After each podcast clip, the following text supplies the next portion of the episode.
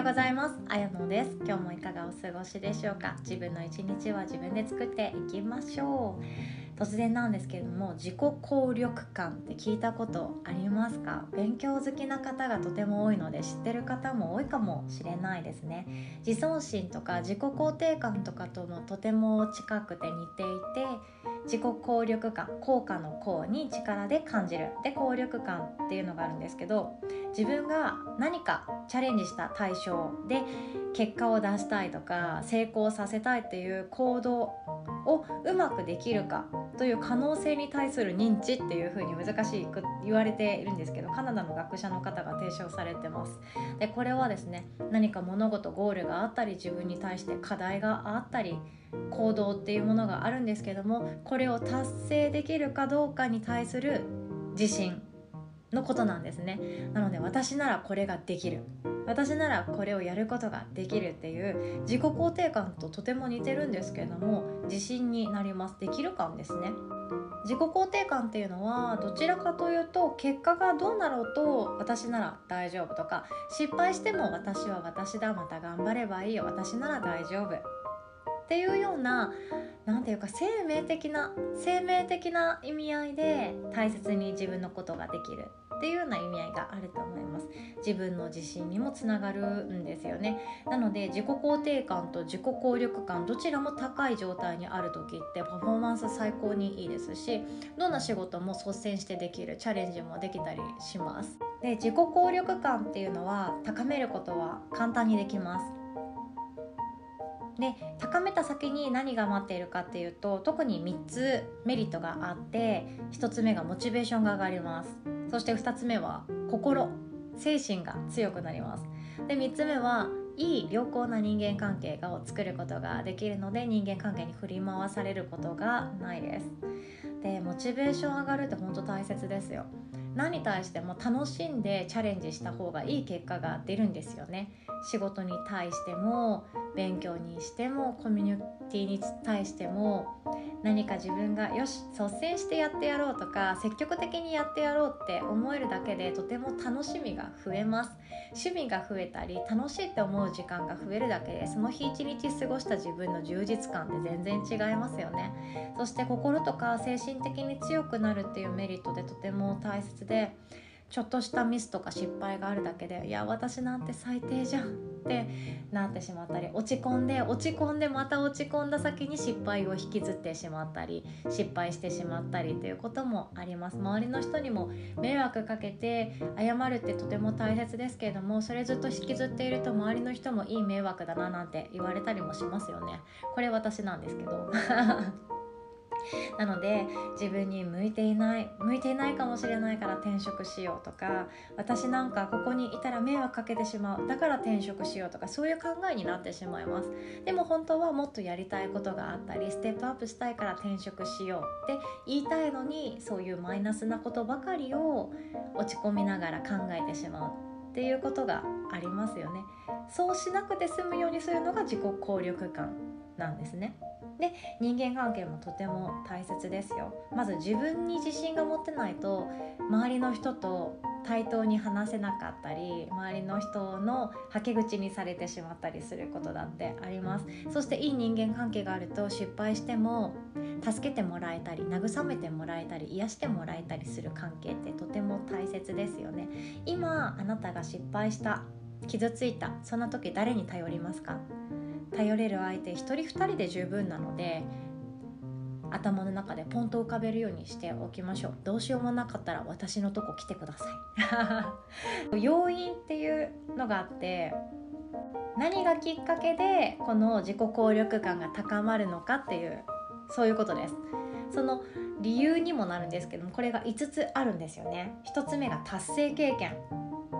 達成経験自分で何かを成し遂げたチャレンジして成功したっていう経験が多ければ多いほど、まあ、次もうまくいくだろう失敗してもまた僕なら成功することができるって思えることなんですよね。なので自己効力感を決める最も重要な要因っていうのが達成経験です。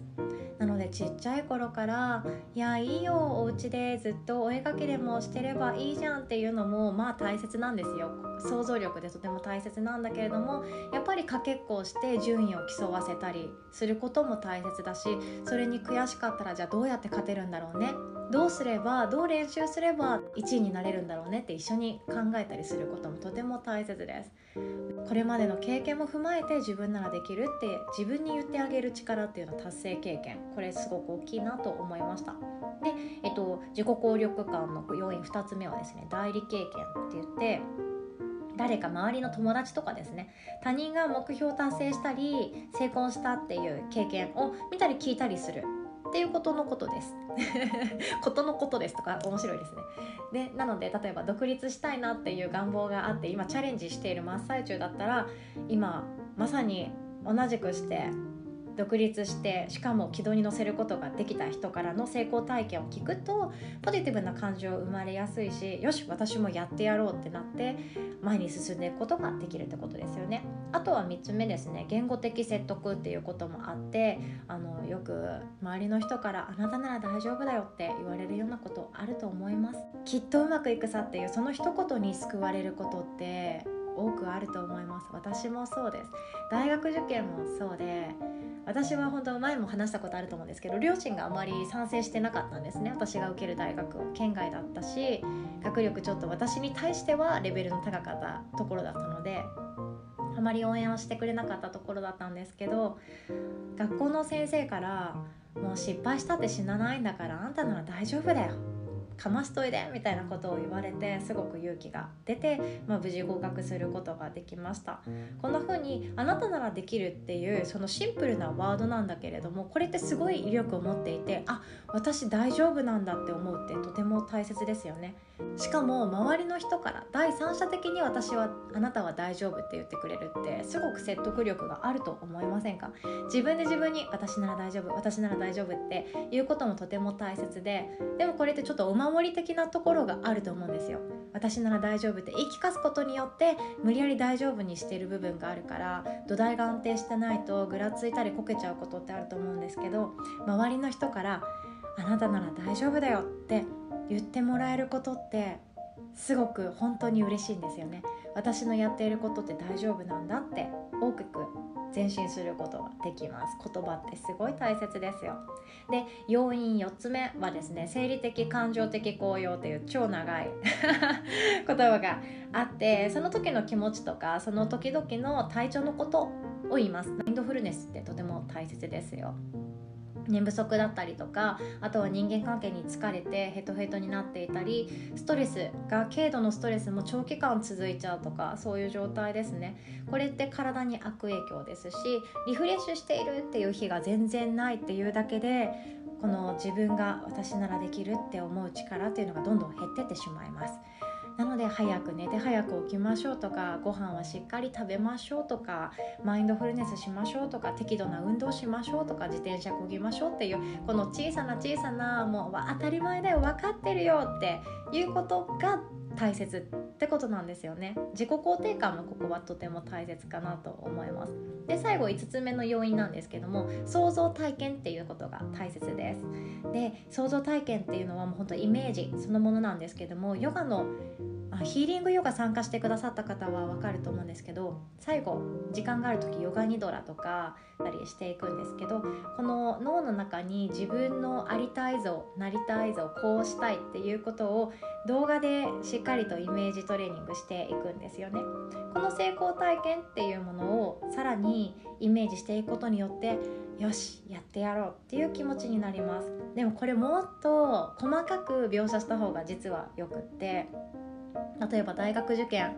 成功させたいな第一志望のところに行きたいなっていう時ってやる気が湧かなくなってきた時にこの創造的体験っていうのを使うといいんですけどただ大学に通っている自分じゃなくってサークルね大学ごとにサークルって多分調べたらすぐ出てくるんですけどこのサークルに入って例えばこんなかっこいいキラキラ系の先輩と恋に落ちてでバイトはここでやってでこういうところに物件借りて住んででこういう友達と毎晩タコパしてとかそういうことを考えるとめちゃくちゃワクワクしません？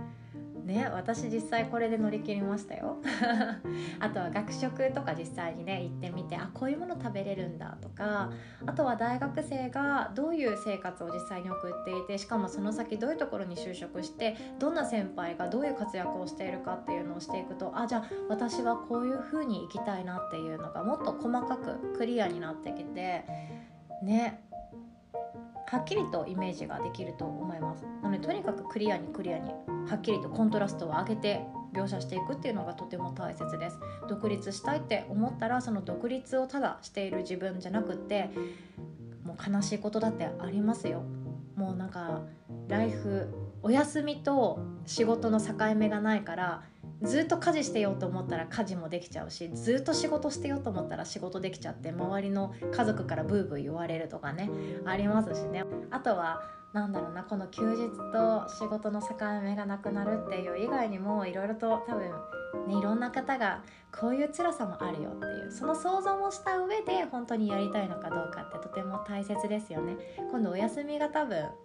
減っていくんですけど、まあ、楽しいって思える幸せ自分が幸せだって思えることをやっている分幸せだの時間っていうのを増えていくのかもしれないです。創造的体験っていうのをどんどんクリアにコントラストを上げてくっきりと鮮明に描いていきましょう。自己効力感って簡単に高めることができます。たくさんチャレンジして、まあ、失敗も時にはするけれども成功体験をどんどん紡いでいけばいいし成功している話人の話を聞くっていうの成功している人の話をどんどん聞きに行くっていうのとても大切ですよね。あの勝間和代さんもそうですよね。確かめちゃくちゃ若くして国家資格取ってるんですけども成功者の人ばかりの意見を聞いて受験したそうです。なのでこういうところが難しいよこういうところが出るよとかいうのを何年もかかって資格取得した人に聞くんじゃなくってどういうふうに乗り越えたかとかどう効率的に勉強したから資格が一発で取れたかっていうその成功体験ばかりを聞いていたそうですね。あとはポジティブな言葉を聞くとかヘルシーな生活をするとか成功体験をイメージするとかそういうことだけで自己効力感っていうのは上がっていくかと思います。自己効力感が身につけれると今度は自己肯定感も大切で失敗したっていう時には私なら大丈夫だよっていうことができたりそんなに落ち込まないねって自分でセルフカウンセリングをする力だってあります。で自己肯定感は高い位置にあるのかとか低い位置にあるのかって自分で見ることがとても大切だなって思ってるんですけど自己効力感はやっぱり仕事をしている方とか家事とか育児をしてバタバタされている方とかもうそれこそこれから何か大きなチャレンジをしよう資格を取ってみようとかいう方全ての方に持っていていただきたいなって思うものですね。私たちって社会に出て本当に大切なことってその国語算数理科社会とかも必要なんですけどそんなことよりも人を頼る力とかいろんな人にボロカスに言われた失敗した時とかでももう一回やってやろうって踏ん張る力だったりすると思います。いろんな人と関わりながら傷ついたりすることもあるんだけれどもいや私なら大丈夫って言ってあげる力もそうだしあなたなら大丈夫って言ってもらえる人とのコミュニケーションを作っていくことだと思うんですよね。社会に出ていきなり誰にも守ってもらえなくって大人は大人をやらなきゃいけない毎日が待ってるんですけどもそんな中で私たちは自分っていう人生を楽しむにはこの自己効力感あった方がいいかななんても思いました。是非とも気になる方はですね調べてみてください。もっと面白い書き方されている本とかも出てます。では今日も最後までお聴きくださりありがとうございます。お互い素敵な一日作っていきましょう。